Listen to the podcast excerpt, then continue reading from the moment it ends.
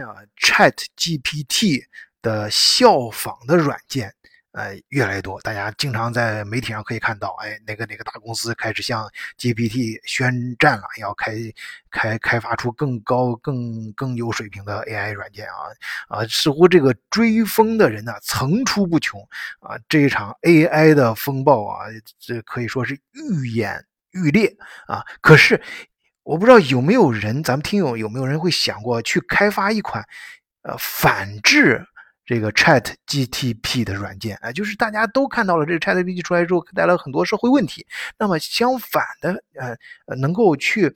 去开发一个软件，去识别你的产品或者你的你的文案里面，呃，是是不是 Chat GPT 帮你做的？有没有这样一个软件呢？能不能开发就反向的去开发一个这样的软件，反向制约 AI 呢？有，还真有，他叫田德华。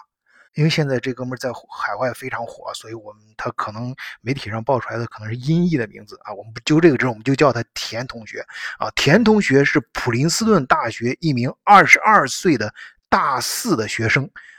就是当我们今年还在元旦的那时候啊，可能刚从这个疫情里面出来，这个还在这个各种 party 啊，各种这个呃庆祝，有甚至有的喝得酩酊大醉的时候，沉浸在他的电脑跟前。痴迷的敲击着键盘，他就是要开发一款全新的应用程序，以打击 Chat GTP 的滥用或者说是误用。哎，我不知道咱们有没有听友是。关注 APT 就比较早的，就是就大概元旦前后啊，那那一段时间，其实我那时候也是呃看到这些东西啊，也很早的时候就注册了他账户，也试用了，确实非常的惊艳，非常的惊奇啊！这各网上也是各种各样的呃吹捧越来越多啊。那个呃田同学刚开始时候也是跟大家一样，都是非常的惊奇啊。虽然他在普林斯顿大学学的是相关专业，但是哎呀，他就感觉到这个这个太牛了，就是当这个。呃，OpenAI 这家公司要向公众刚开始都是免费的，所以我那时候也也注册发布这个 Chat GPT 的时候，那当时这绝对是引起了轰动啊！大家刚刚经历都知道啊，包括现在也是在轰动当中啊。世界各地的学生很快就开始呃呃用这个 Chat GPT 去撰写论文，大学里面甚至呃。高中学生啊，初中啊这个这个学生学校里学生也开始用它来写作业啊，甚至有一些更高深的一些学术方面的东西都用它来写。这个田同学啊，他在普林斯顿大学，当时刚才说了嘛，是大四学生，他本身也是学这这人工智能这方面专业的啊啊。尽管他在普林大学已经专门学这个人工智能学了四年了啊，大四学生啊，他对这个 Chat GPT 啊强大的功能依然是感到非常的。震惊。这一点上，他跟咱们大多数人都是一样的，但是不一样的是，他感受到了更多的威胁，因为这哥们儿他在普林斯顿大学学的专业就是人工智能这个细分的方向，而且他在实验室里面啊，因为毕毕竟他是这个大四学生吧，还没到 研究生什么博士生那个阶段，但是他在实验实验室里面，他他他正巧做的这个话，这个呃课题呢，就是呃如何。检测和辨认啊，人工智能编写的东西和这个自然语言编写的东西之间的区别，所以他自然能够感觉到啊，或者觉察到里面更深层次的东西越来越多。咱平常老百姓说无知者无畏嘛，他知道的越多，其实他越他会越来越恐惧。哎，就是在他惊讶之余啊，震惊之余，这种震这种震惊了，对于这些。搞这些专业的人来说，很快就会演变成惊恐。其实这个逻辑也不难理解啊，这就似乎是啊，这个疫情研发的速度，它永远也赶不上啊这个病毒变异的速度。哎，而且这次变异啊。更残酷啊啊！我不知道这种比喻恰不恰当啊，大家就就理解这个逻辑，就是它这个 ChatGPT 出来之后，大家就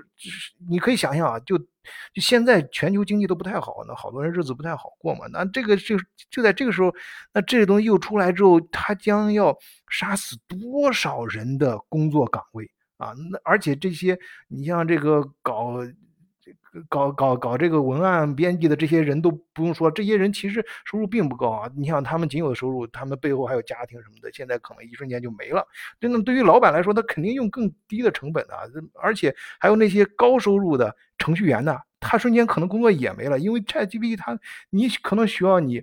你一般编一个小程，再小的程序也几也有几万行吧。你一般编个几万行的程序，出现出现一个这个这个 bug 或者出现一个语法错或者什么，都是很正常的。你要纠正这个错误，都需要很长时间。也就是说，你可能需要好啊呃这个就好几天，甚至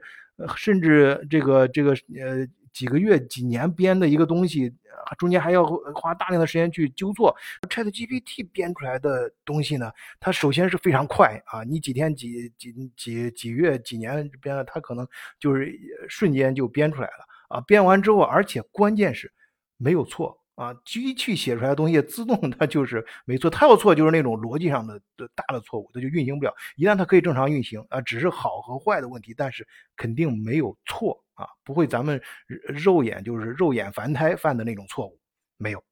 那还有对我们整个教育系统的这种冲击和影响啊，大家也是可以想象的。因为你可能现在看到的 ChatGPT 写的东西不是呃那么的，是甚至你甚呃甚至于有些人可以肉眼就能辨别出来。但是你想它的增长就像当年阿尔法狗一样，它的增长是几数级的往上，指数级的往上增长。那要不了多长时间，它写出来的东西。你可以想象，在这样的一个背景下，你现在的学校里面的这些教育，还有大学里面的这些论文啊，还有搞这些工作，还有什么意义呢？所以田同学啊，他觉得他必须得干点啥，哎，不管行不行，但是那种年轻人的冲动，哎，就让他觉得自己。有这个使命，而且他就是学这个的，平时对这个也非常着迷，成天就在沉迷其中。哎，在关键的时候啊，哎，人家说英雄出少年，可能就是这股劲儿啊，就大家都在觉得在叹叹为观止的时候，那就有人站出来敢挑战这个事情。你要知道，他在普林斯顿大学啊学的这个专业，他就是要辨认出人工智能和自然语言之间的区别。哎，就是他感觉自己啊，应该可以创建出这样一个程序，于是摸摸起袖子就开始干了啊！就是刚才我们描述的啊，大家在最疯疯死的时候，这哥们儿疯狂的敲击键盘那一幕，哎，然后呢，然后就是三天之后，哎，注意只有三天啊，仅有三天之后，一个新的应用程序，哎，叫做 GTP Zero 啊，就咱们那个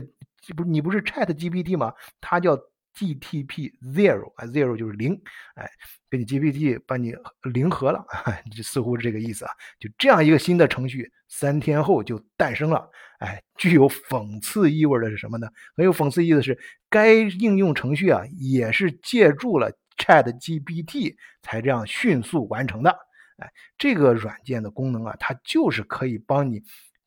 检查出你的产品啊，比如说很典型的像你的论文，哎，这个。里面 AI 是否零参与，或者是大量的参与了？那完事之后呢？田同学呢就把这个向全世界发布，哎，就像 ChatGPT 对全世界发布啊，他也同样的程序，让全世界啊发布他的应用程序。然后呢，然后就是太累了，那连着看通宵干这么一段时间之后，也不知道行不行。那管不了那么多了，那那反正是总算呃弄弄出来了啊！弄出来之后，咱就上床睡大觉啊，这个。他当时还真不知道自己这事儿能不能成，哎，行不行，有什么反应？但是当田同学醒来的时候，他发现自己的手机已经被打爆了，哎，当然这是个形容词啊，呃，他看到呃。远在呃世界各地的欧洲的啊，什么亚洲的什么其他地方，远在世界各地的这些记者呀、校长啊、教师啊，还有哎很多投资者，哎那嗅觉敏锐的投资者发来无数的短信，他也没想到他这个应用程序会这么短时间内受到。这么多人的关注啊，以至于他上传程序的那个托管的服务器啊，那个平台 就直接崩溃了啊！访访问的人太多了。后后面接着发生什么故事呢？哎，咱们今天就暂时聊到这儿啊。希望大家关注德国视角或者关注呃晚醉在其他平台上的频道，呃，也欢迎大家加入德国视角的听友群。哎，在群里面，我们可以和世界各地的小伙伴一块儿关注海外华人有关的故事。好，谢谢收听，再见。